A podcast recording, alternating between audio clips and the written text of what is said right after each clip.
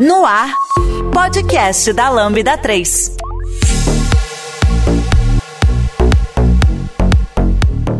Oi, eu sou o Giovanni Bassi, esse é o podcast da Lambda 3 e hoje vamos falar sobre privacidade online. Aqui comigo estão André Valente, Guilherme Siquinelli William Grazel. Não esqueça de dar cinco estrelas no nosso iTunes, porque ajuda a colocar o podcast em destaque. E não deixe de comentar esse episódio no post do blog, nosso Facebook, SoundCloud, também no Twitter. Ou se preferir, mande e-mail pra gente no podcast lambda3.com.br. É engraçado, né? A gente tá gravando esse episódio enquanto o Twitter tá sendo comprado, né? E a abertura a gente fala, comenta no Twitter, mas de repente é comenta no Mastodon, porque o Twitter vai ter morrido, sei lá. que o Elon Musk matou, mas vamos lá. Por falar em privacidade, né? Diz o Elon Musk que tá querendo comprar o Twitter só para colocar o botão de editar. É, vamos, vamos ver. Boa, isso faz falta. Hein? pois é, viu? Então, eu acho que nessa pegada toda de privacidade seria bom a gente explicar um pouquinho, né? O que, que significa isso, né? Eu, até porque eu acho que de repente uma galera mais nova cresceu aí num mundo que não existe mais, né? A privacidade ela tem desaparecido, né? É, a gente que viveu num momento anterior, é, a gente estava acostumado a ter uma certa anonimidade, né? Você não era as pessoas não, não têm fotos de toda a minha adolescência online, né? A gente não está sendo acompanhados a vida toda, todo mundo sabe o que, que você está falando, pode de repente pesquisar alguma coisa sobre você. O é, que, que é? Quais, qual, qual é a preocupação que a gente tem que ter e por que, que é importante essa privacidade online? Eu acho que privacidade é uma coisa que a gente só sente falta depois que a gente vê que perdeu. Até lá a gente acha que não dava nada, não tinha problema e tal. Mas no dia que você percebe que deu ruim, já é tarde demais. Aquele caso em que um e-commerce mandou recomendação de produtos de bebê para a família, né? E a família ficou sabendo que a, uma, a filha estava grávida antes da filha contar para os pais, né? Então você tem aí um caso de invas clara invasão de privacidade, né, por parte do e-commerce que não deveria ter feito isso, né? É muito, nossa, que invasão terrível é, é sua, é sua é, é, de seu direito decidir quando você vai contar isso para seus pais. Né? Uma informação tão importante de, às vezes é uma preocupação, às vezes é uma alegria, a gente não sabe as circunstâncias. De qualquer maneira, é, é, seu direito, não é o direito da, de uma loja online ir lá e contar isso pros seus pais, cara. Sim, é um caso antigo já, né? Tem o quê? Uns 15, 20 anos esse é, caso? Acho que deve ter um, pelo menos uns 10. Imagina é, hoje as predições que já conseguem fazer, né? Eu acho que tem vários Isso. pontos de, de privacidade, né? A gente tem tanta aquela privacidade onde, por exemplo, principalmente o pessoal mais jovem que cresceu nesse mundo já mais conectado, é, que às vezes simplesmente não, não diz não se incomodar, não se preocupar até que acontece alguma coisa dessa e, e aprende na pele que tem que se preocupar, até a privacidade que às vezes a gente não sabe, não tem ideia que a gente está deixando de ter, né? É, quando realmente tem uma empresa utilizando dados seus de uma forma que você nem imagina e você não tem nem opção de, de falar como que você acredita que ela deveria estar tá usando aquilo, né? E daí eu, é outro eu, nível de problema. Eu acho que o caso mais emblemático disso, né, é quando eles montam um, um perfil seu para poder te oferecer um produto, né, para te vender e, e todas as redes sociais que pela qual você não paga, que são praticamente todas, elas fazem isso, né? A exceção é o que eu mencionei agora há pouco, o Mastodon, que é uma rede descentralizada. Mas é, é, é, o Twitter faz isso, o Facebook faz isso, o Instagram faz isso, né? Então eles estão eles montando um perfil seu e com poucas informações eles já conseguem começar a montar esse perfil. Não é à toa que por exemplo, o Facebook fica te mostrando, ah, você gosta dessa banda, você gosta desse programa de TV, você gosta dessa, desse lugar, e aí e essas são informações desse político, e ele vai, ele vai usando essas informações para montar um perfil seu e depois te vender alguma coisa. E a gente viu esse, isso sendo usado para é, é, atrapalhar eleições. No caso do Facebook, quando a gente é, teve aquele, aquele caso onde uma empresa estava coletando dados sem consentimento das pessoas e tudo mais, gerou uma Exato. série de políticas de é. proteção à privacidade e por aí vai, né?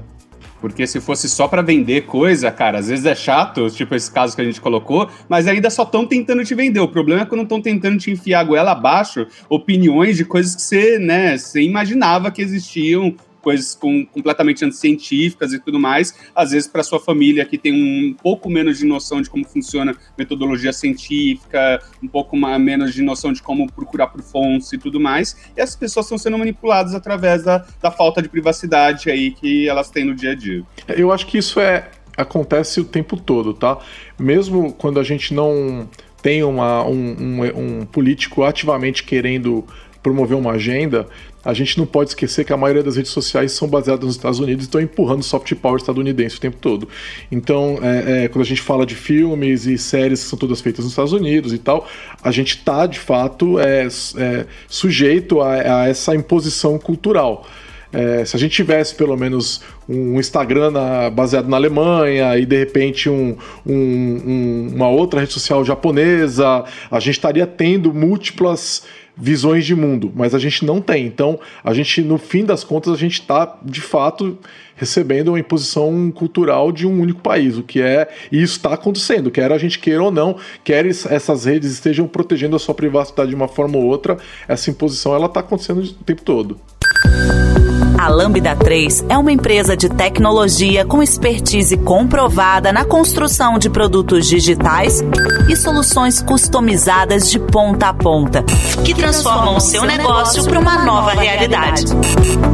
Saiba mais no site lambda3.com.br. Isso que o Gigi comentou agora sobre montar um perfil é um verdadeiro dossiê mesmo sobre cada um, né?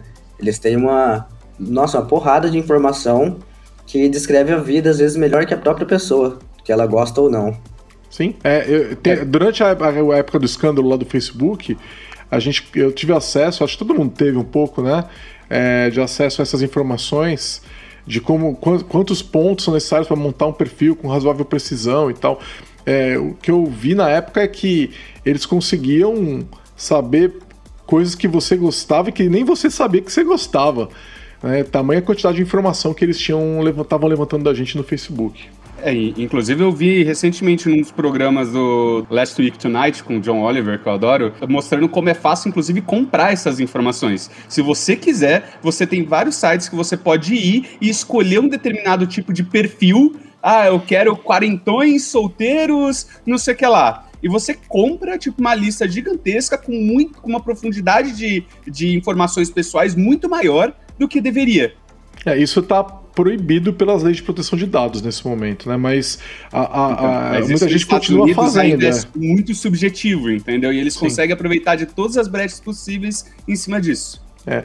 Aí, assim, a, lei, a lei brasileira ela proíbe. Então, mesmo se for uma empresa dos Estados Unidos, de qualquer lugar do mundo, essa, essa empresa poderia ser processada, né? Mas enfim, é o que eu, eu ia falar assim: tem dois tipos de problema com privacidade. Primeiro é o dado que você cede da sua vida. Então, quando você vai lá e dá um like na banda no Facebook, você está cedendo essa informação para o Facebook. A segunda é quando o dado é roubado de você.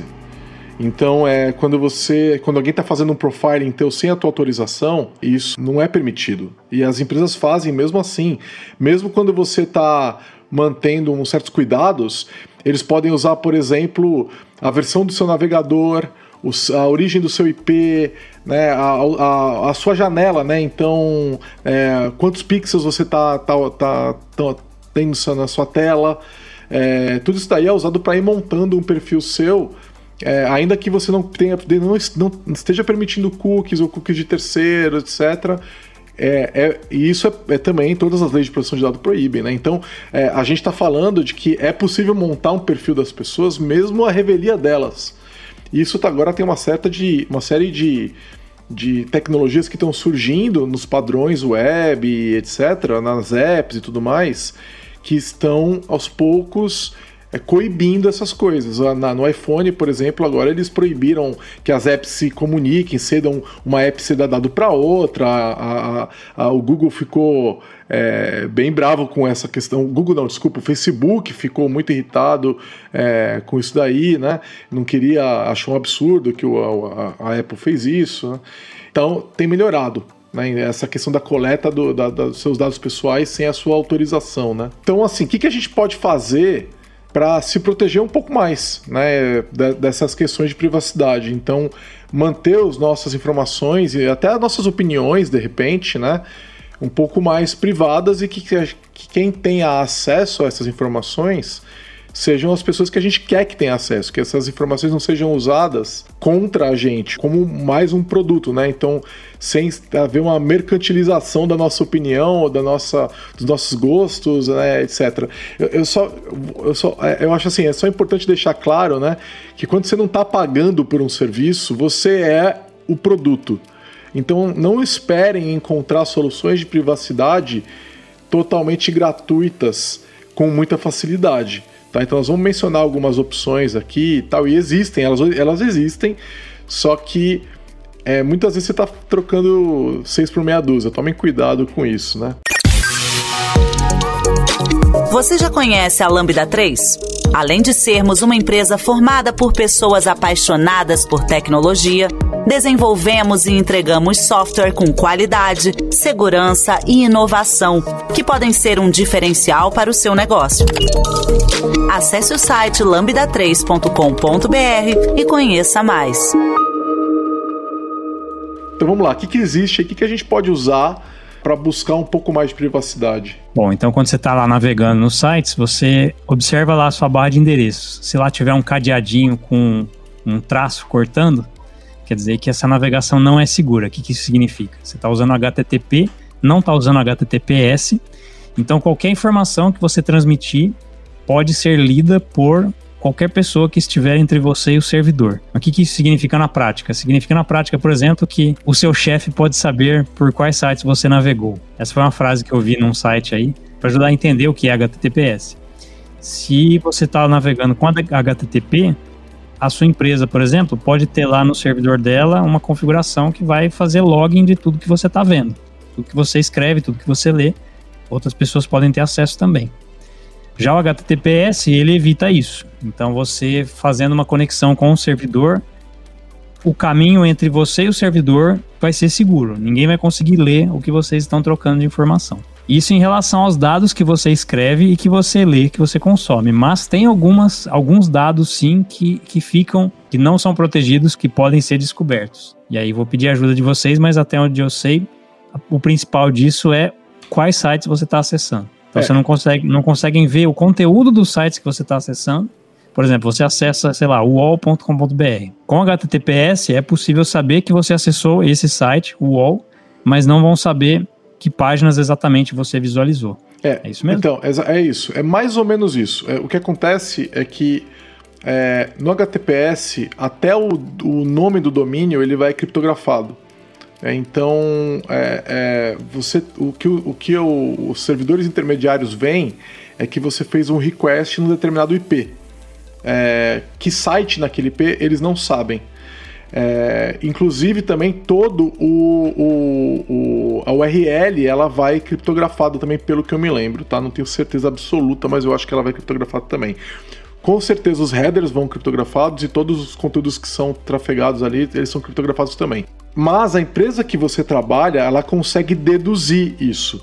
Então, dentro de uma determinada rede, você está fazendo requests por DNS. Então, é, imagina o seguinte: você vai falar assim, ah, eu quero acessar o, o Microsoft.com. E aí o seu, é, você vai ter que descobrir o IP desse cara, a sua máquina vai ter que descobrir o IP.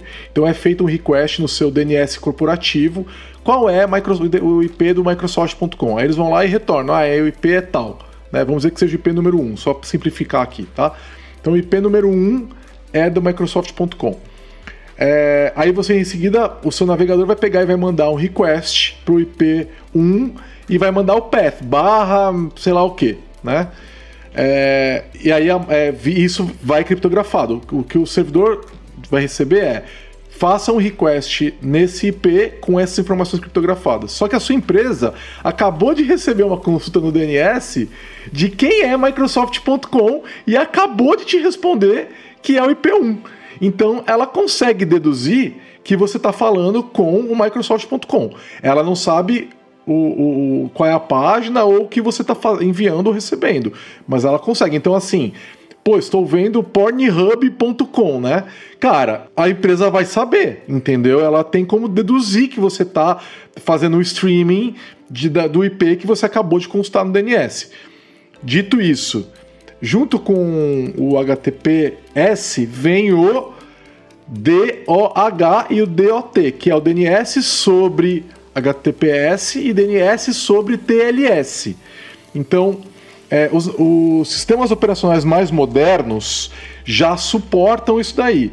Então, é, você consegue, por exemplo, configurar no seu Windows 11 para fazer consultas usando o DOH, o DNS sobre HTTPS, do Cloudflare, da, de, do Quad9, de vários outros provedores, tá? E aí, nem o seu empregador vai saber quais DNS você está usando. Mas qual é o problema? Se você fizer isso no Windows, você para de ver a sua rede corporativa. E aí, assim, ah, eu quero então acessar o meu, a minha, dentro da minha intranet um determinado site. Você não vai conseguir entendeu? Porque é, você vai ter uma área, né? E isso é o que a gente chama de deep web, é toda a web que não está na internet pública, certo? É, então a sua intranet dentro da sua empresa, ela está na sua intranet, ela não está na internet pública e ela tem um DNS próprio. Se você passa a usar o, o DNS com HTTPS do Cloudflare, ele não vai saber os seus sites internos da sua, da sua intranet. Então vai parar de funcionar. Então você não tem muita opção, você tem que, é, você tem que deixar o DNS interno ligado.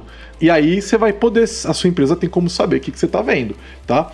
É, isso é impossível de resolver, tá? É, a única maneira que eu vejo de você resolver isso de verdade é você ter um DNS, um, um servidor de nomes na sua máquina que ele vai falar assim, ó, isso dá pra fazer, tá? Para quem tá no Linux ou no Windows e manja um pouco mais, no Mac também deve dar você pode botar até um containerzinho Docker com um Unbound, por exemplo, e esse Unbound fala assim, ó, tudo que for da minha intranet você joga para esse DNS aqui e todo o resto você joga via é, DOT ou DOH para esse endereço aqui, tá? Então o Unbound, por exemplo, tem suporte nativo, pelo que eu me engano, me lembro, a DNS sobre a TLS. Então é só você ir lá e configurar o, o, o servidor upstream do DNS e ele vai funcionar.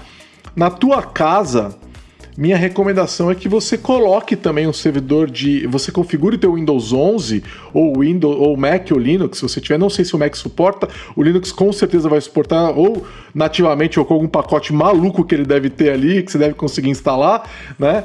É, o Linux sempre está na frente de tudo isso, né? Tanto que o Windows 10 não tem ainda suporte para essas coisas e o, o Linux já tem há mais tempo. Então, assim, você configura isso na sua máquina para que você não seja traqueado pelo seu provedor de internet. Porque senão o seu provedor de internet sabe todas as empresas com quem está falando. Porque, inclusive, ah, tô consultando lá, tô acessando Pornhub, né? O seu provedor de internet sabe disso, entendeu? Porque o seu, o seu computador está perguntando qual é o, IP, é, o, é o, IP, daquele, daquele DNS, né? Daquele nome.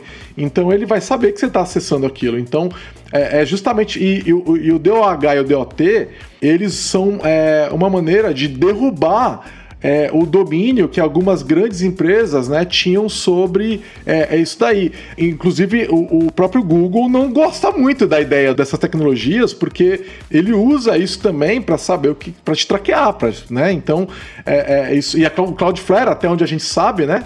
não usa. Então, e o Cloudflare é um dos mais conhecidos, né? Um dos DNS mais conhecidos e tal. Então, é, é, e aí eu não sei se vocês já viram, aí é uma coisa curiosa os provedores faziam uma coisa que eles não podem fazer, que é quando você consulta um domínio que não existe, eles te mostram uma página. Então, por exemplo, você consulta um, uma empresa x.com e não existe esse site.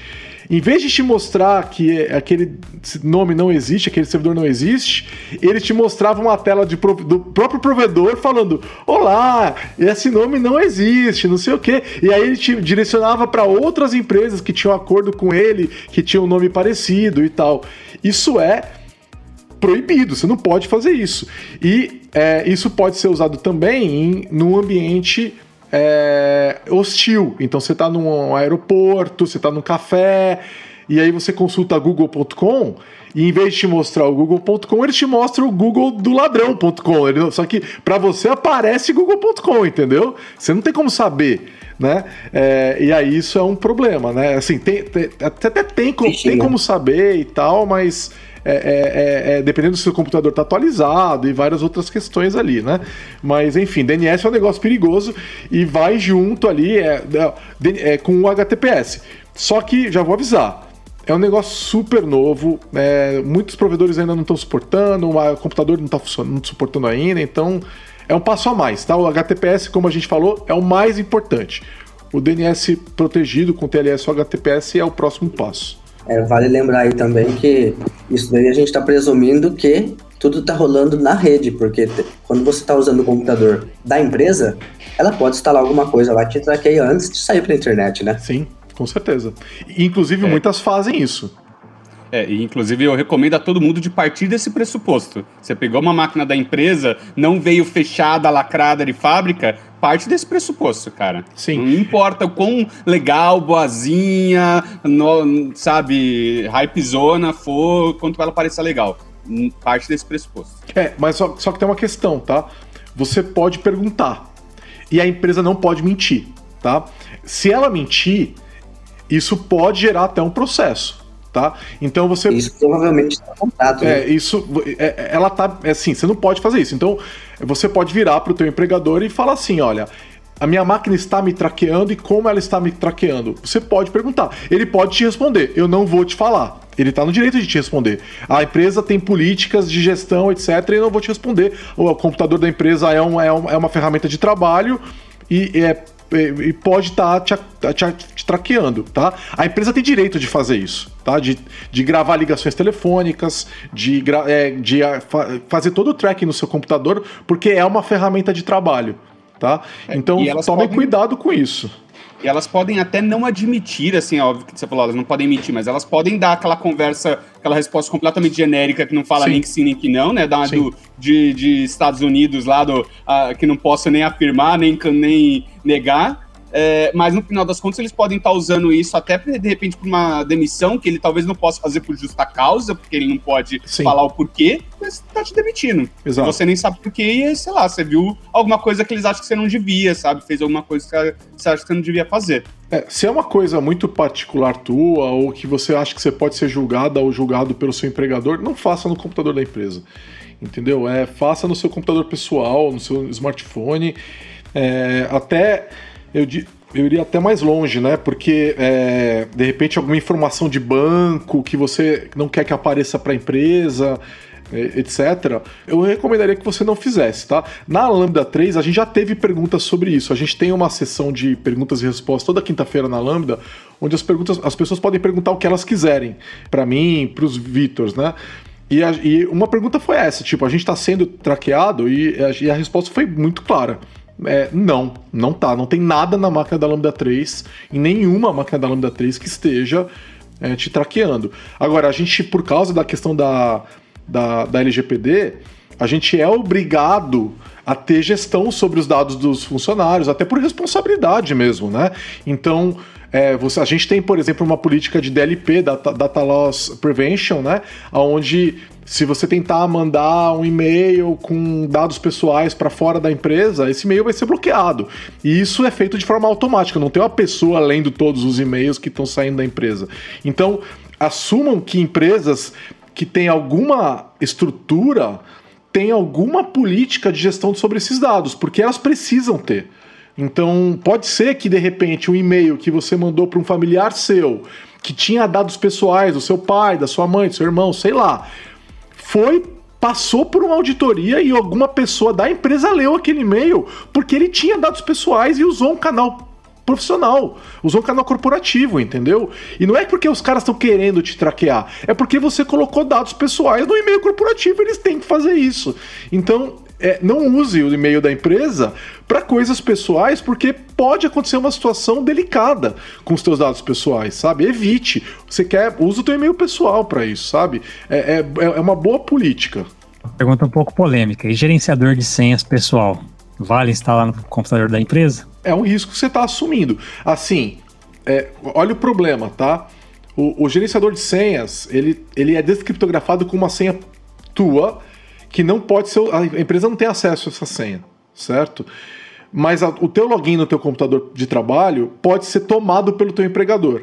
Então, é, ele pode a qualquer momento tomar controle da tua máquina e acessar aquilo lá. Vamos dizer que naquele momento que ele acessa a tua máquina, o teu gerenciador de senha está desbloqueado, tá? Ele poderia naquele momento acessar alguma senha sua. Isso pode acontecer na hora do almoço, que você tá, a sua máquina está lá ligada, o teu navegador, o teu gerenciador de senha está aberto, o seu empregador, alguém do seu empregador poderia fazer isso. Vamos assumir que o seu empregador é bem, é bem intencionado e não tem intenção de fazer isso. Mas você consegue dizer o mesmo de todas as pessoas que têm acesso a esse tipo de ferramenta da sua empresa? Então, de repente, você trabalha numa empresa grande, tem 100 pessoas numa equipe de segurança e informação. Você coloca a sua mão no fogo por essas 100 pessoas, tá? Então, é um assunto delicado, tá? Porque gerenciador de senha não é um negócio, é um negócio que você quer usar, né? É, é prático, né? Mas é um negócio delicado. Uma questão que você pode fazer é colocar um timeout, timeout curto para ele fazer o prompt é. com frequência e para que, que, ele não fique e não passe por isso. No caso da Lambda, o que, que a gente faz? A gente não vai fazer isso. A gente tem um compromisso com os funcionários, a gente não vai fazer isso. São, a empresa é menor, são poucas pessoas que teriam acesso para fazer isso, né? É, então a gente se compromete a não fazer isso. É, é, e vai dos funcionários confiarem na gente, né? Então você que tem que ver se você confia na empresa que você trabalha, se você está disposto a passar por isso. É um assunto é. mega delicado. Através de soluções tecnológicas e inovadoras, a Lambda 3 entrega projetos baseados em metodologias ágeis para empresas que buscam qualidade, agilidade e sustentação de seus sistemas, com o objetivo de potencializar o seu negócio. Eu sei que a gente já foi lá pra frente, falou de coisas bem mais complexas, mas eu acho que vale a pena fazer um, one-on-one, voltando uns passos atrás, no que exatamente é HTTPS, por que que, cara, Google e tantas empresas aí fortemente baseadas na web pegaram tão pesado nisso nos, nos últimos anos, ao ponto de hoje isso ser o default, o padrão para quase tudo, né? Porque, cara, você tem, tipo, surgiram é, vários, é, tipo, praticamente todos os serviços que hoje você consegue colocar, postear qualquer coisa de graça mesmo, te dá agora o, protocolo, o, certificado padrão de graça, né? Você tem serviço, se você tiver um servidor próprio, você consegue pegar de graça. É, quase todas as features novas do HTML5, né? As APIs novas aí que a gente tem no navegador, a maioria delas, as novas, só funciona em sites que estão com HTTPS. É, então, tipo, por que, que isso é tão importante, né? É, eu, é, eu acho que é importante falar que HTTPS não significa seguro, significa privado. Então, assim, cuidado, ah, vou acessar o site do meu banco, ah, tá aqui o cadeadinho, é seguro. Não, não quer dizer que aquele lá é o seu banco. Né? Então, uhum. é, é uhum. o, o, caso muito é, emblemático é quando é, fizeram o site do L Itaú, né? onde o L minu, uma, é, minúsculo parece o I maiúsculo. E aí fizeram o site do L Itaú e começaram a atacar as pessoas que tinham conta no Itaú e as pessoas viam ali o Itaú, parecia Itaú e acessava. E o cara, nada impede uma pessoa que registre o domínio litaú.com.br, que eu imagino que já deve estar registrado, provavelmente é do próprio Itaú hoje em dia, mas é, nada impede é. De uma pessoa lá atrás, 20 anos atrás, registrar o domínio Litaú com BR e comprar um certificado. Hoje em dia nem se compra, né? Você consegue um certificado de graça, usando um Let's Encrypt, por exemplo, e você vai acessar o Litaú com BR e vai ver o cadeadinho. E não é o Itaú. É. Uma das coisas que dá para tentar fazer com relação a isso é ver se o certificado que tem do, do HTTPS não é um certificado genérico, né? Porque você tem certificados mais específicos, mais completos e coisas do tipo. Ainda assim, isso não garante 100%, né? É bom estar tá utilizando um navegador atualizado aí, é, que normalmente tem filtros e listas de de, dessas técnicas de URL que é, tentam essas técnicas, é, ou inclusive às vezes mais genéricos, pegando sites né, tipo de, de banco, coisas do tipo, e verificando variações genéricas mesmo que não estejam registradas disso. Mas ao mesmo tempo, é, é, o que você falou, né? O, o HTTPS ele é simplesmente uma maneira de você falar: olha, a comunicação entre você e o site, não importa qual seja, se ele é o que você estava querendo ou não, ela está criptografada de ponta a ponta da maneira mais segura que hoje a gente teoricamente conhece que é o quê? Com uma, uma chave de criptografia assimétrica. Ou seja, ambos os lados eles só sabem como eu faço para criptografar para o outro lado de uma maneira que só o outro lado entende mas mesmo esse dado que eu estou criptografando para enviar para o servidor, eu sozinho não sei como descriptografar ele. Se eu perder o dado original, a sua própria máquina não sabe como obter o, o dado original de novo. Né? Porque o servidor só te mandou a chave de criptografia e ele tem a chave de criptografia que nunca passou pela rede. Da mesma forma, acontece a troca contrária, você manda é, para o servidor a sua chave de criptografia e só a sua máquina sabe como descriptografar isso. E a chave para descriptografar nunca vai sair da sua máquina. Esse é, quem tiver mais detalhes de repente não, é, sobre é, isso. É que na, na criptografia é. assimétrica, a chave que criptografa não descriptografa e vice-versa. São duas chaves diferentes. É diferente quando Exato. você tem uma senha que ela criptografa e descriptografa. Essa é a diferença. Mas não tem o lance que a chave assimétrica ela é usada só para negociar a chave simétrica e essa sim é que é usada para cifrar e decifrar? Que, que, pelo que eu estudei uma vez era Saiba, assim, não. porque ela é mais eficiente. É, eu acho então, que usa... eu acho que era isso mesmo. Eu acho que era isso mesmo. É, a, a, é só no primeiro handshake ali inicial que é trocada uma senha que aí é usada pelos dois lados para criptografar. Eu acho que é isso mesmo, André. É, na eu acho que na prática o efeito é o mesmo, né? Como é, se é, fosse sim, sim. assimétrico. É, porque a chave simétrica, ela não é pior que a chave assimétrica, ela só é diferente, né? Então é tão seguro é. quanto. Não, não... Se ela for feita, ela for trocada depois com as chaves assimétricas, daí tudo bem. O problema é se for feito logo de cara, daí realmente não vai adiantar nada. Sim, é isso mesmo. E é por isso, por exemplo, que a gente tem em vários aplicativos de bancos, etc., eles fazem um negócio chamado SSL Pinning, né? Que o SSL Pinning é é, fixar qual é o, o, Eu acho que é o thumbprint, né? Então é a digital, né? É, da, daquela chave, de, daquele certificado. Então, é, se você cair, por exemplo, numa rede é, que tente te, te enganar e te passar uma chave errada, a aplicação, mesmo se o seu smartphone for comprometido, a, a aplicação se recusa a aceitar o, o certificado errado. Né? Então, é, é isso é o SSL PIN, é, é, é, uma garantia que vai além do sistema operacional. Então, por que, que isso é importante? É, nas, nas, máquinas, você tem a cadastrada, né, em todas as máquinas, as, as autoridades de certificação, as CAs, CAs, né, Certificate Authorities. Essas autoridades de certificação são capazes de emitir certificados que são usados para o HTTPS. Se eu conseguir enfiar numa máquina uma certificadora é, é falsa, né, que que está sob controle de um hacker, por exemplo, ele, ele conseguiria criar um certificado para todos os bancos, por exemplo, né? Então você seria facilmente invadido. É, imagina que eu consigo meter uma CA no seu smartphone e aí eu consigo é, invadir sua app do banco, por exemplo, capturar sua, sua senha do banco e tudo mais. Só que as apps de bancos, etc., fazem SSL pinning, que é eu não aceito, eu não uso a, CA do smartphone ou do computador, eu uso a CA que está na app entendeu? Então é, é uma prática muito comum para bancos fazer essa série pinning, que é não confio nem na SEO. É, e, e, na real, é. a maior parte dos bancos utilizam inclusive camadas extras de criptografia, eles não confiam normalmente só no SSL, principalmente nos aplicativos mobiles, né? Já dá para fazer criptografia extra no navegador, mas poucas empresas, mesmo no banco, ainda estão levando isso a sério. Mas, cara, pelo menos no mobile, todos eles têm criptografia extra no geral. Eu acho que quando você instala o Git no Windows, ele te pergunta se você quer usar os certificados do SO ou os dele próprio da instalação mesmo. Deve ser por esse mesmo motivo, então. É, e na verdade eu acho que no Git ele usa o back-end de criptografia, que, no Windows pelo menos, né? Ele vai, você tem a opção de escolher o back-end de criptografia. Mas é, no Linux você eu pode. Acho que é as duas coisas. É? Tanto que no Linux é muito comum, né? Um dos primeiros pacotes que você tem que instalar para qualquer coisa funcionar com HTTPS é o, aquele CA-certificates, né? Que é o que vai instalar certificadoras lá no, no, no Linux, né? Isso é muito comum em várias distros e tal. Você está ouvindo mais um podcast da Lambda 3. Nos organizamos de forma democrática para que todas as pessoas compartilhem conhecimentos e boas histórias. Temos muito papo sobre tecnologia, diversidade, cultura e muito mais. Encontre o caminho para novas ideias aqui.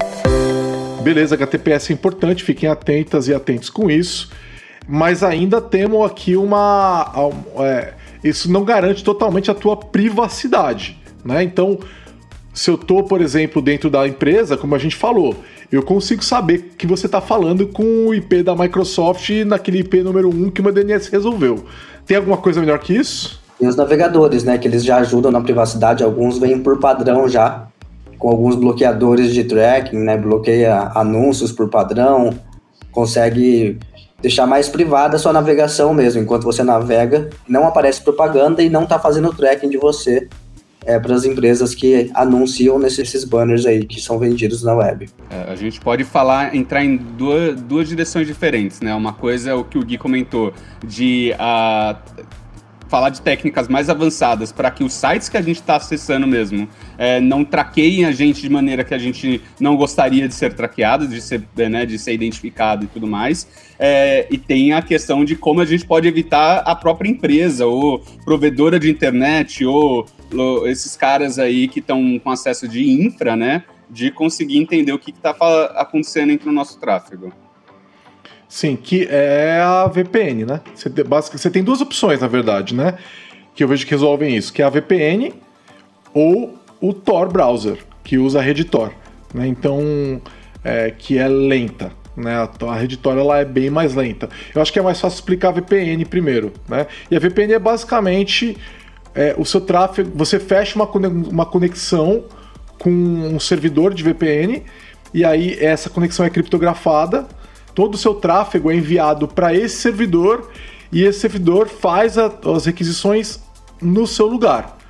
E aí é todo o seu tráfego.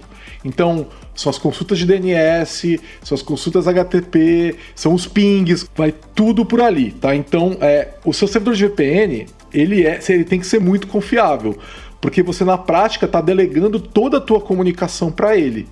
Tá? Então é importante tomar muito cuidado com servidores de DNS, aspas, gratuitos. Tá? VPN, né? É, de, de VPN, isso. Servidores de VPN gratuitos. Porque eles na prática estão vendo todo o seu tráfego. Então é, eu poderia abrir um servidor de VPN aqui em casa, falar é grátis e começar a inspecionar tudo que todo mundo está conversando, eventualmente é, tentar passar um malware, fazer um, um ataque de man in the middle, é, e aí vale de novo HTTPS, né? Se você está acessando o site sem HTTPS, eu consigo ver todas as senhas que você passa, tudo que você digita e por aí vai, né? Então tem que tomar muito cuidado. Então a VPN é um negócio legal, só que pague, pague pela VPN. Se você quer ter é, segurança, não use uma VPN gratuita, use uma VPN paga. Ô, Giovanni, e a conexão HTTPS por meio da VPN, quem faz também é a VPN ou ela parte de você? A criptografia começa na sua máquina ou na máquina da VPN? Não, a, máquina come... a criptografia começa na sua máquina. Só que entre ela continua sendo uma comunicação entre a sua máquina e o servidor. Só que to... os seus pacotes de dados passam pelo servidor de VPN. E se você tiver brute force suficiente, né, poder de máquina o suficiente, você poderia e tempo, né? Você poderia supostamente quebrar isso daí. É que é tão caro quebrar um, um protocolo HTTPS que na prática não vale a pena, tá? É que a gente sabe por causa do Snowden que a, que a NSA faz isso, tá? A NSA efetivamente tem poder de processamento suficiente e quebra a criptografia do HTTPS, tá? Isso a gente sabe por causa dos vazamentos do Snowden. É... Mas uma empresa que você trabalha, uma, um servidor de VPN e tal, não tem grana para ficar quebrando aleatoriamente todo o tráfego que você está trafegando por ali, tá? Mas todo o tráfego que você trafega por um servidor de VPN que não passa, não passa por HTTPS vai poder ser lido facilmente é, por um servidor de VPN, tá? Então não é recomendado que você use servidor de VPN gratuito. Nem HTTP, se você puder usar HTTPS. Sim. É, acho que um dos principais é, benefícios da gente usar uma VPN é você diminuir muito a rastreabilidade daquilo que você está fazendo, né? Uma boa VPN você pode, por exemplo, mudar, é, em, em, falar que você está acessando dos Estados Unidos ou, sei lá, de algum país da Europa, alguma coisa. Inclusive, tem muita gente que usa, inclusive, de modo a conseguir acessar conteúdos, às vezes Netflix, outros conteúdos que não estão disponíveis no Brasil, mas com a mesma conta Netflix que você tem, se você acessar lá da Europa, você vai ver um conteúdo diferente que não está acessível aqui e vice-versa. Né? Tem VPN que você consegue baixar torrent, que, e aí você, o seu tráfego de torrent ele passa desapercebido pelo teu provedor de internet, né? É, então, assim, é, uma outra coisa muito importante na hora de escolher o seu provedor de VPN. Se você escolher um provedor de VPN que tem acordo com o país onde ele está instalado, ele não serve para nada, tá? Então assim, eu quero tornar meu tráfego é, anônimo e, e, e, privado, eu não quero que o governo brasileiro tenha acesso ao que eu estou fazendo. Beleza. Só que se você contrata um provedor de VPN brasileiro, é, ele pode ser é, receber uma ação judicial do governo brasileiro e começar é, a, a, a capturar todo o teu tráfego tá? E isso vai valer para qualquer empresa brasileira. Então, se, assim, se você não, se você é, quer que esse tráfego fique privado e nenhuma autoridade brasileira tem acesso, você não pode usar um servidor de VPN brasileiro. É, se você não quer que ninguém dos Estados Unidos tenha acesso, você não pode usar um provedor de VPN dos Estados Unidos, tá? É, é, não importa se o provedor de VPN fala que não guarda logs, tá? Isso é uma coisa que muitos deles fazem propaganda disso, ah, a gente não guarda nenhum log, etc e tal. Não importa se ele fala que ele não guarda log. Se ele tomar uma, uma intimação do governo do país da onde ele tá, ele vai ter que começar a guardar não só o log, mas tudo que você está trafegando, entendeu? E ele não vai te contar que isso está acontecendo. E é assim que as autoridades fazem para investigar os crimes, né? Então, é, é, é, é lógico que a gente está falando de situações assim, de pessoas muito preocupadas com essas questões. De repente, uma, uma, uma pessoa que está querendo é, discutir uma, uma, uma ação, sei lá, revolucionária no país dela, ela não pode usar uma VPN no próprio país, cara. Ela não pode fazer isso. Entendeu? É, não vai dar certo. Tem que tomar esses, esses cuidados ali para fazer isso. Outra coisa é o acordo. Se o, se, a, se o, o servidor de VPN, a empresa de VPN, tá num país que tem acordo com os Estados Unidos ou com a União Europeia ou não sei o quê, não adianta nada também. Eu tô na, com um negócio na Alemanha, beleza. É, na Inglaterra tem, tá, tem acordo com a Alemanha, o Brasil tem acordo com a Inglaterra, acabou, fechou todo o círculo, entendeu? Você consegue acessar aquilo lá. Então, normalmente, e aí eu sugiro que quem tiver esse tipo de preocupação, é, vá atrás assim qual é o país onde se está? Esse país tem acordo de, de, desse tipo de cooperação com os outros países ocidentais, etc. E aí e você consegue achar esses provedores de VPN, tá? E, a, e pagar custos razoáveis, eles não são mais caros, né? E, e eu acho que se você está contratando um provedor de VPN, faz sentido que você contrate um nesses moldes. Senão, basicamente, você está entregando seus dados para né, pro, pro país, etc. E assim, no, você consegue, eu não sei no, no iOS, tá? No Android, você consegue fazer assim: mantenha minha VPN ligada o tempo todo é, na hora que eu estou usando meu plano de dados. Então, a hora que eu desconecto do Wi-Fi, ele já conecta a uma VPN, ou se eu não estou no Wi-Fi de casa, já conecta na minha, numa VPN, por aí vai. Então, é, é, é para o provedor de para smartphone, né, que você cada hora está numa região diferente, não sabe por onde todo está trafegando e tal, pode ser uma opção interessante, né? Então assim, eu falei do mais paranoico de todos, né, que é o ah, acordo de extradição dos dados, não sei o que e tal, mas geralmente o que você quer basicamente é sua privacidade mesmo. Então você não precisa de tudo isso, você pode simplesmente contratar um provedor de VPN confiável no Brasil e ter uma certa segurança de que teu provedor de internet, sei lá, vivo, claro, sei lá, que não tá vendo o que você tá fazendo. Pronto. Entendeu? É isso. E daí a minha empresa consegue saber o que eu estou acessando? Não, não. Se você está conectado via VPN, a tua empresa não está vendo nada que você está trafegando. Você passa o teu tu, a gente chama de túnel, né? A tua conexão com seus servidores de VPN é um túnel. É, todo o teu tráfego está tunelado é, entre você e o seu servidor de VPN. E aí a empresa não tem como ver. O único problema é se você tiver IPv6 habilitado. Então, assim, normalmente o seu túnel de VPN é fechado via IPv4. Se, só que hoje o IPv6 está crescendo muito mais. E você tem sites sendo oferecidos via IPv6. E por padrão, os sistemas operacionais vão, vão pre, dar preferência para IPv6. Então, o que acontece?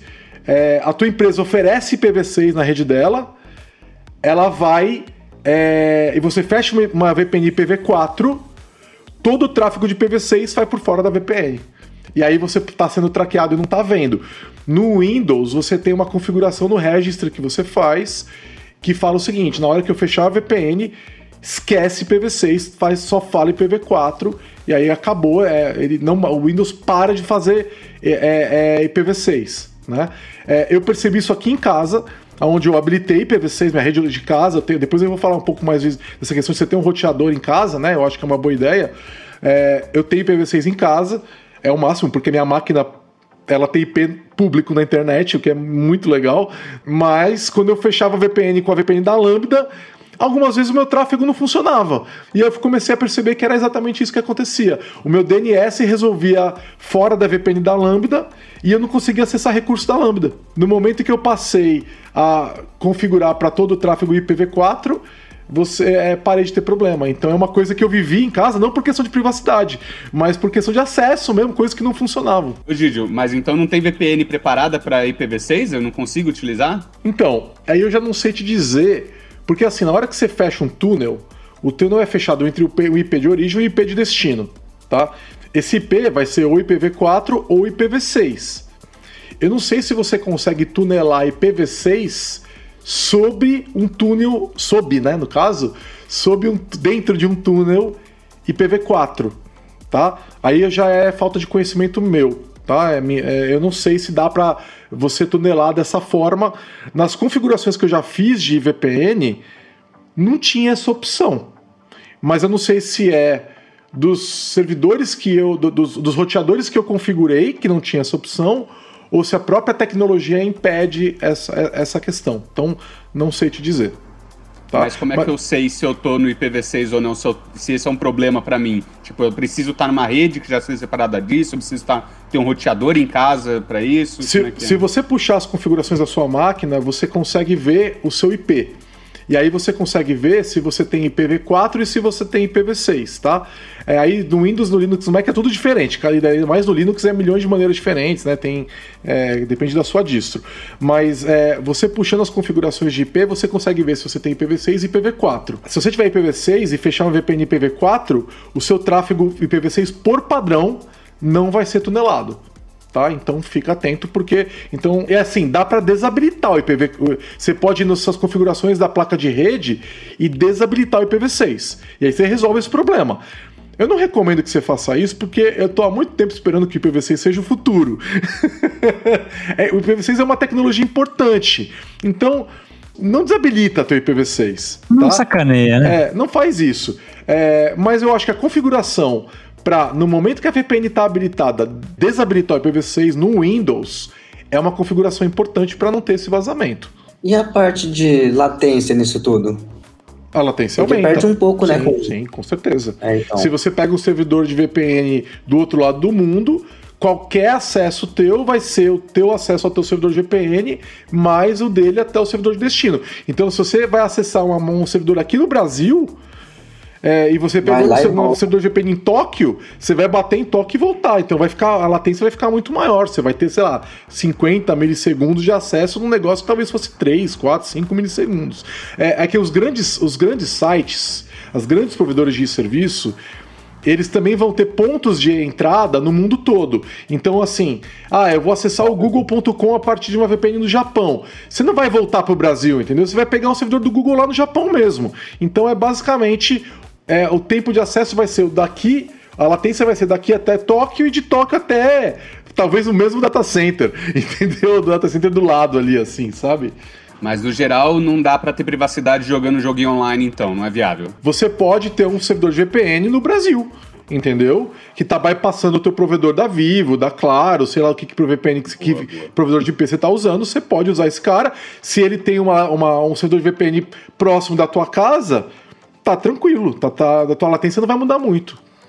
Só que você tem que ter banda, tá? Se a latência pra, pra, pra banda para jogos é pequena, cara. Você não tem uma, uma, não precisa de uma banda. O problema de jogo é latência. Então, assim, pega um servidor de VPN próximo à tua casa e pronto. E assim, dependendo do servidor de VPN que você contratar, você vai ter vários pontos de saída entendeu? Então você vai, o que eu contrato, eu posso sair em São Paulo, posso sair em Milão, posso sair em Berlim, entendeu? E eu, eu pago uma taxa só, não pago uma taxa por servidor, entendeu?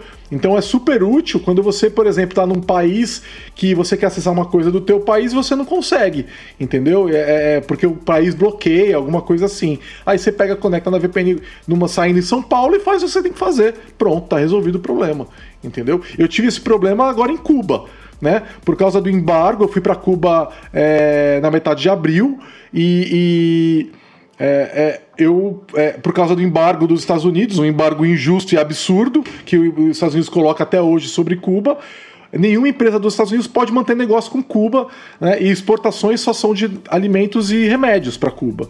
Então, o Google não funciona direito em Cuba. Então, assim, o Google Maps, sabe aquele timeline do Google Maps? Não funciona em Cuba. Se você for pegar e for colocar, ah, eu quero ver é, que, que é, tra traça o caminho no Google Maps a pé de um lugar até o outro. Ele não faz, ele não faz. Né? Então, como é que eu resolvia isso? Eu fazia uma VPN para o Brasil e aí é, eu conseguia é, é, sair por aqui pelo, pelo servidor brasileiro e acessar o Google por aqui daí, né? E funcionava. Só que olha como é, olha como os caras são, cara. É, eles, isso funcionava perfeitamente quando eu tava fazendo Airbnb em Havana. No momento que eu fui, fui para um resort, e aí os pontos de Wi-Fi do resort são conhecidos. O Google usava essa informação para identificar que eu estava em Cuba. Mesmo usando a VPN, no resort os serviços do Google ficaram disponíveis. Aí no momento que eu voltei para Havana, tudo voltou a funcionar. Ou seja, o Google tá me traqueando usando os pontos de Wi-Fi, cara. Eu podia deixar. E olha só, eu não permitia isso. Porque eu desligava no Android é, o serviço de localização do Android, certo? E eu acessava via VPN. Supostamente, o Android não teria como saber aonde eu estava. Ele deveria respeitar a minha saída pelo Brasil e os serviços do Google não funcionaram. Ou seja, eles estão eles traqueando a gente até pelo ponto de acesso do Wi-Fi, mesmo eu não permitindo, tá? Então, assim, pode ser que no Brasil, que não tem o problema do embargo, talvez eles não façam, mas que eles têm a ferramenta para fazer e eles fazem por é, ordem do poder do, do governo dos Estados Unidos, eles fazem. Eu vivi isso daí é, é, pouco tempo atrás, entendeu? Então, assim, não vai ficar achando que o teu telefone é teu, porque não é. Os caras estão, assim, para evitar isso, eu acho que a única maneira seria você ter um Android do projeto open source do Android, sem os serviços do Google instalados. Mas aí você quer o Google Maps, como é que você faz? Não adianta nada, né? Que, que o serviço que você quer, no final das contas, é do Google também. Aí você vai ter que usar um, um daqueles é, dados de mapas, daquela, daqueles mapas open source que tem também, né? Que já são é, Alternativo, é, alternativos, né? né? Mas é, é um problema. Aí você vira gente... Stallman. É, exatamente. Mas é um problema real. O Airbnb não funciona em Cuba, é um monte de serviços, eles vão te traqueando e você não consegue usar. Entendeu?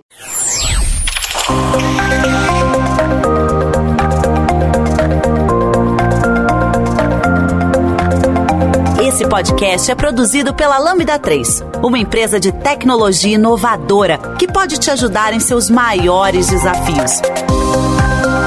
Especializada em desenvolvimento de software, a Lambda 3 tem experiência na entrega de projetos de maneira ampla e contínua, através de metodologias ágeis que fazem a diferença para o seu negócio.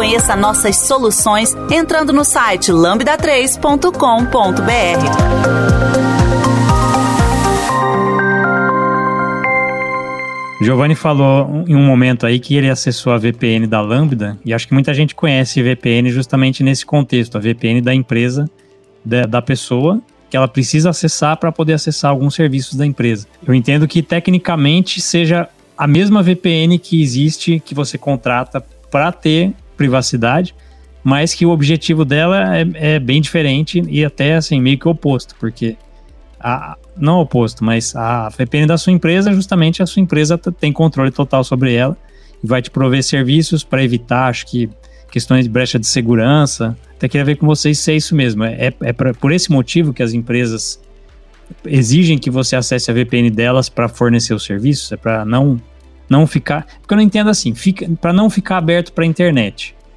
Só que você tá na internet, você só precisou acessar a VPN e aí você conseguiu acessar. Então não, não ficou. Não deu mais ou menos na mesma? Mais ou menos. É assim, uh, vamos pegar no, vamos no termo. O que é VPN? Né? Virtual Private Network, ou seja, uma rede virtual privada. Então, a sua empresa ela tem a rede privada dela, que está na, como a gente falou, né? É, os, os, sites dessa são o que a gente chama de Deep Web, né? Não acessíveis à internet pública. É, como é que você, não estando conectado fisicamente no cabo ou no Wi-Fi dessa empresa, consegue acessar os recursos da sua empresa que estão naquela intranet? Né? Então, é, é, uma, uma, quando você está na empresa, você está com o cabo ligado na sua máquina ou você está acessando o Wi-Fi que está ligado num roteador físico da, da, da empresa. Quando você está na tua casa, no home office, ou você está num, né, num outro escritório, alguma coisa assim, você não está no escritório da empresa. Você precisa acessar aqueles sites. Então, o que, que é feito? É feito uma rede, uma comunicação privada entre você e a empresa. Entendeu? Então, o que é feito é, normalmente é feita uma nova rede para as pessoas que acessam via VPN, né? Então é criado um novo, uma nova subnet, uma nova subrede para as pessoas que estão na VPN e é criada uma, uma política de tráfego entre a VPN, essa rede da VPN e os, os, as outras redes, as outras é, é, sub-redes da empresa. Então, imagina que a rede da empresa é a rede número 1. Um, tá? Então, por exemplo, 192.168.1.0 né, barra é, 24, que seria então é, ponto 1, ponto 0 até ponto 1, ponto 255, certo? Essa é a rede da empresa. Aí você conecta, você conecta na rede 192.168.2.0 barra 24. Então ela é ponto 2.0 final. É uma outra rede, a sua, quando você conectou via VPN. E aí você cria uma, re, uma regra no firewall que fala: eu permito que as pessoas vão do ponto 2.0 barra 24 para o ponto 1.0 barra 24. Então essas duas sub-redes se conversam, tá? É, é, é, assim que você que funciona. Então a, o, teu, o teu computador cria um túnel criptográfico com o servidor VPN. Uma vez criado esse túnel, é dado um IP numa sub-rede é, que permite tráfego para sub-redes internas da empresa. É assim que funciona. Entendeu? E aí, esse tráfego só é permitido se você tiver conectado na VPN, entendeu? É com IP, etc. É assim que funciona, tá? Por isso que você tem acesso. Então, e aí existem várias tecnologias diferentes para é, criar essas, essa, essas VPNs, tá? É, é, a mais comum são as redes IPsec, que usam a tecnologia IPsec para conectar. Uma outra tecnologia muito comum é a OpenVPN, tá? E, e as duas são baseadas em padrões. E aí tem várias outras diferentes também. Aí, nesse caso, você tem uma pessoa conectando numa rede. É o que a gente chama de point, que é a pessoa, to site, que é a rede. Então é uma VPN point to site, tá? Você também pode ter a VPN que conecta duas redes, que é o que a gente chama site to site. Então, por exemplo, a empresa A quer, quer compartilhar um, é, rede né, conexão de rede com a empresa B. Em vez de pedir para todo mundo da empresa, da empresa B ter uma, uma conexão point to site, uma VPN point to site da B para A, você faz uma conexão site to site da, da, da, da, pra, da A para B, da B para A, e aí elas conseguem trafegar livremente de uma para outra, como se estivessem na mesma rede, mas elas não estão. O que você faz é uma, uma conexão, é um túnel, igualzinho a um túnel, só que em vez de conectar um único IP para toda uma rede, ele conecta uma, uma, uma rede na outra. Né? Então, é, é, é, isso é assim que funciona também, isso é super comum. Né? É, é, é, e você pode, inclusive, dependendo da tua estrutura de rede, você ter VPN entre dois escritórios seus, por exemplo. Então, hoje, o que é muito comum as empresas fazerem é. Ah, eu tenho uma, uma, uma um computador na nuvem, um servidor na nuvem. Então na nuvem você tem uma rede, no, na estrutura on-premise você tem outra rede e você conecta as, conecta as duas redes usando uma VPN. Tá? Então é, é, é, é assim que você conecta essas estruturas de rede, de cloud, com as suas estruturas on-premise, usando VPN, tá? E aí tem padrões para isso, por aí vai, tá? Mas essas VPN site to site não são usadas por pessoas, pessoas é, são usadas por empresas, tá? Então o que a gente usa são sempre conexões point to site. Quando você contrata uma VPN por questão de privacidade, você está contratando uma VPN point to site para se proteger. Então, a, a, e aí a, essas conexões que você contrata por motivo de privacidade, elas basicamente são, elas agem como proxies tá? É, que proxy é uma outra tecnologia, mas elas agem como proxies. Você joga o teu tráfego para o servidor de VPN e ele encaminha para o servidor de destino. Ele não tem uma rede local dele que você vai acessar. Isso não existe, né? É, é, é vai de você, do seu computador, para o computador do servidor de VPN, de lá para a internet. Enquanto que na tua empresa não. vai do seu computador, vai para o servidor de VPN, e aí tem toda uma rede que ele pode acessar, ou ele pode sair para a internet também. Né? Então você tem uma coisa a mais aí, é, e as empresas normalmente é, usam isso para dar exatamente acesso aos seus, aos seus recursos corporativos. Ou para controlar o tráfego do funcionário. Muito comum também. Então, é muito comum você ter é, computadores que você não consegue usar a rede se não estiver na VPN. Por que, que, a empresa faz isso? Porque se o funcionário estiver na rede dele de casa, ele vai poder ele vai ter outras regras de firewall. Então, por exemplo, a empresa pode falar assim: eu não quero que acesse o Pornhub na minha máquina corporativa. Só que na hora que o, que o, que o funcionário está na rede da casa dele, ele faz o que ele quiser. Ele não tem um impedimento para isso. Então o que, que algumas empresas fazem? Elas falam: não, é, para você usar a rede, você tem que estar na VPN. A única conexão que você pode fazer é na VPN, certo? E aí você conecta na VPN e aí todo o teu tráfego passa pela VPN e aí a hora que você tentar acessar o Pornhub, ela tem uma regra de firewall que impede isso, certo? Então, é, é, isso é um motivo comum também para o uso de VPN. Não é por motivo de privacidade, é por motivo de compliance. Isso daí não, não tem relação com proxy transparente, não, né? Não, isso aí é que você não tem um proxy necessariamente, né? Você tem só o encaminhamento de tráfego, é, você tem um roteador, tá? O teu, no caso, você não tem um proxy, você tem um roteador. Você até pode, é que hoje em dia não se usa mais proxy porque não precisa, né? Você tem um, é, é, o proxy, ele era uma máquina para onde você mandava o teu tráfego de internet. Hoje a gente não usa mais isso, o que sobrou é legado tal, né? É muito mais fácil você con controlar o tráfego de uma pessoa ou de um funcionário, etc, né? Usando um roteador. Hoje qualquer roteador moderno faz isso com pé nas costas, faz o que ele precisar fazer. O que a gente fazia com proxy antes é desnecessário. É, não precisa de proxy mais hoje em dia. Essa é a verdade. Entendi.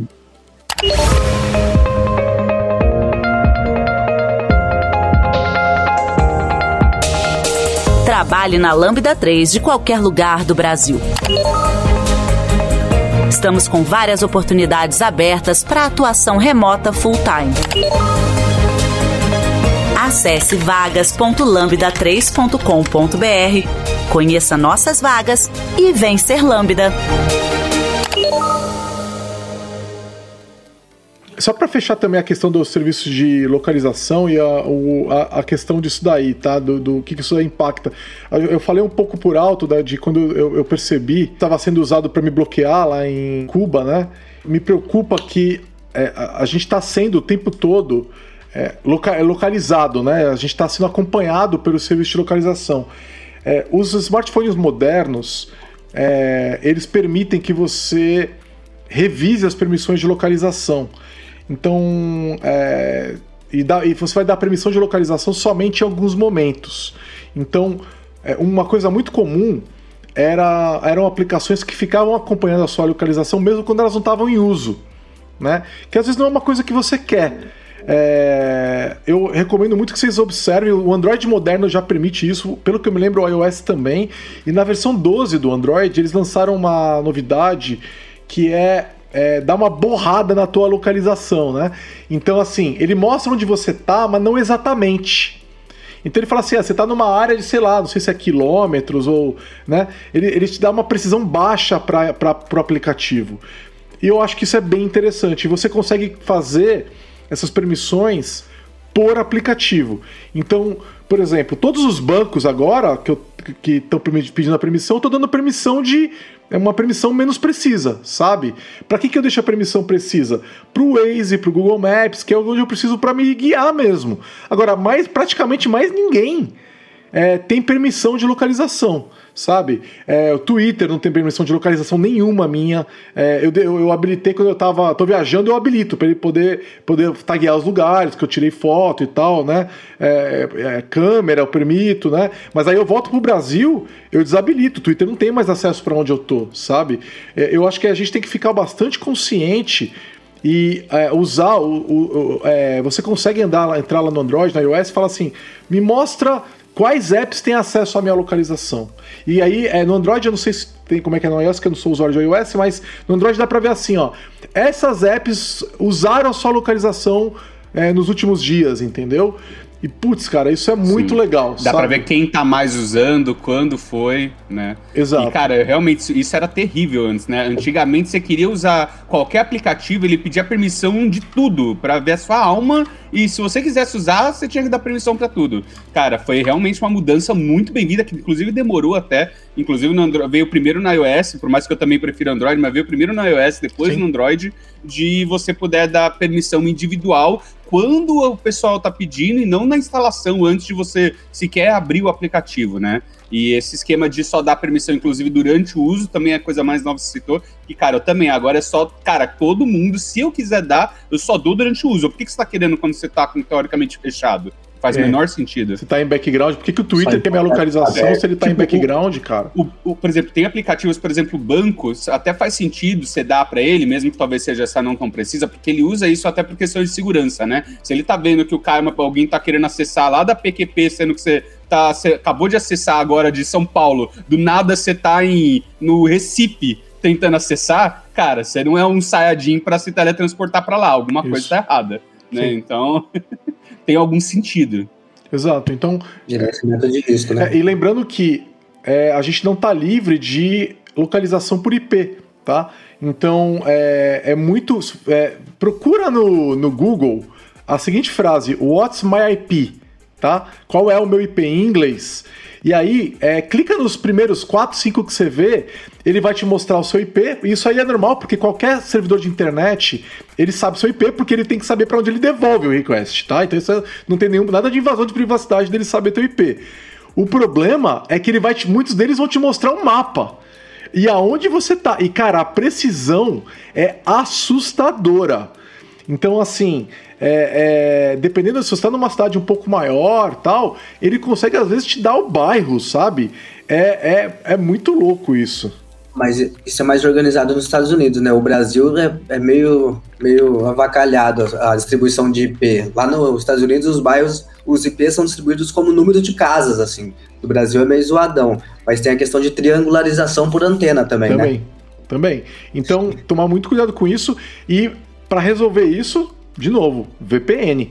Tá? Então, você não quer que o teu, é, o teu, um, um, site qualquer que você acessou saiba de onde você está vindo, é, coloca uma VPN que ele não vai saber. Então, uma coisa interessante é você é, acessar o, o, site dos grandes provedores de internet numa aba anônima depois de conectar numa VPN.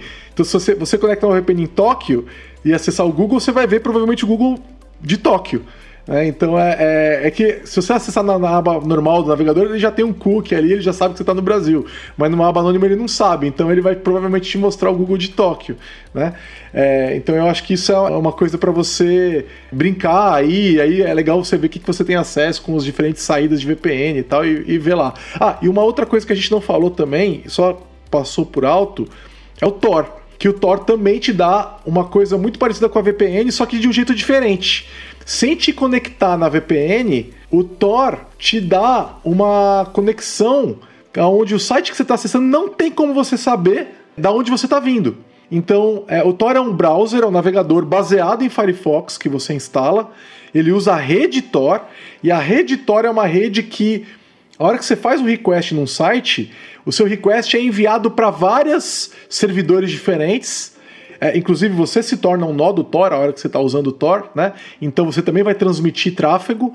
Então, assim, a minha, a minha, o meu, meu request vai para a máquina do William, depois vai para a máquina do André, depois vai para a máquina do Gui, e aí depois finalmente vai para a internet, né? Só que ele faz isso no mundo inteiro com pessoas que você não conhece. E aí é, você está basicamente completamente anônimo. Né? Então é muito legal. O Tor é uma alternativa gratuita e realmente privada para acessar assim sites. É, não fica muito melhor do que o Tor, tá? O Tor é a solução de anonimização e privacidade. Tanto que se você instalar o Tor hoje em dia, no, repara que ele cria uma área preta em volta do site. Por que, que eles fazem isso? Porque eles, é, sa eles sabem que os sites fazem é, é fingerprint, né? Com base no tamanho da tua tela. Então, para evitar o fingerprint, ele faz uma área tipo um, frame, um, um, frame, um, um, bezel, assim, sabe? Como se fosse a borda do seu, do seu navegador, de maneira totalmente aleatória, para toda vez que você acessar aquele site é, é, é, outra resolução de tela. Então é um negócio muito louco. Antes ele fazia assim: você maximizava a tela, ele, ele mostrava uma, um aviso, né? Não maximize tua tela porque pode ser feito fingerprint. Agora não, ele simplesmente mete ela num, num, num, num framezinho e, e, não tem como o site saber a sua, a sua real resolução, tá? Então, é, é, é, é o Tor ele divide inclusive o tráfego da sua máquina, né? Você vai acessar um site, daí você começa a pegar os assets, JavaScript, CSS, imagem, não sei o que lá. Cada um dessas coisas que ele tá fazendo, ele tá passando por uma, um caminho diferente na rede Tor entre os nós, Sim. justamente para também não ficar na cara o, o, que você tá vindo de um mesmo lugar, né? Exatamente. Então, a pessoa é, que recebe o request, ela não consegue montar o site inteiro também, porque ela não tem todos os requests. Então imagina que eu monto uma rede Tor e tento começar a capturar esse tráfego. O que seria muito difícil você estar tá usando HTTPS, né? Mas se você não está usando HTTPS, fica mais fácil, fica possível. Cada request vai para um lugar diferente, você não consegue montar o request todo. Então é, é, um negócio muito interessante e o Tor dá, dá acesso também àqueles endereços .onion né, que também são aí o da dark web, né? É, é lá que se vende droga, se contrata operações ilícitas, né? Então, é, cuidado com esse endereço .onion, porque eles podem verdadeiramente ser perigosos e você não consegue acessar os endereços .onion do, do Chrome, do Firefox, do Edge, não dá, só pelo navegador Tor, né? Que aí, aí tem toda uma tecnologia que permite ser é, é, é, intraqueável um site que não seja .onion, né? Então o servidor, você não consegue saber onde ele está. Por isso que o pessoal vende drogas e tal, porque não dá para saber onde ele está. Então tem toda essa questão aí também, tá? Então é, é, muito comum que o pior que existe na internet esteja no, nos, nos endereços .onion e também é, é, sites que estão aí discutindo questões mais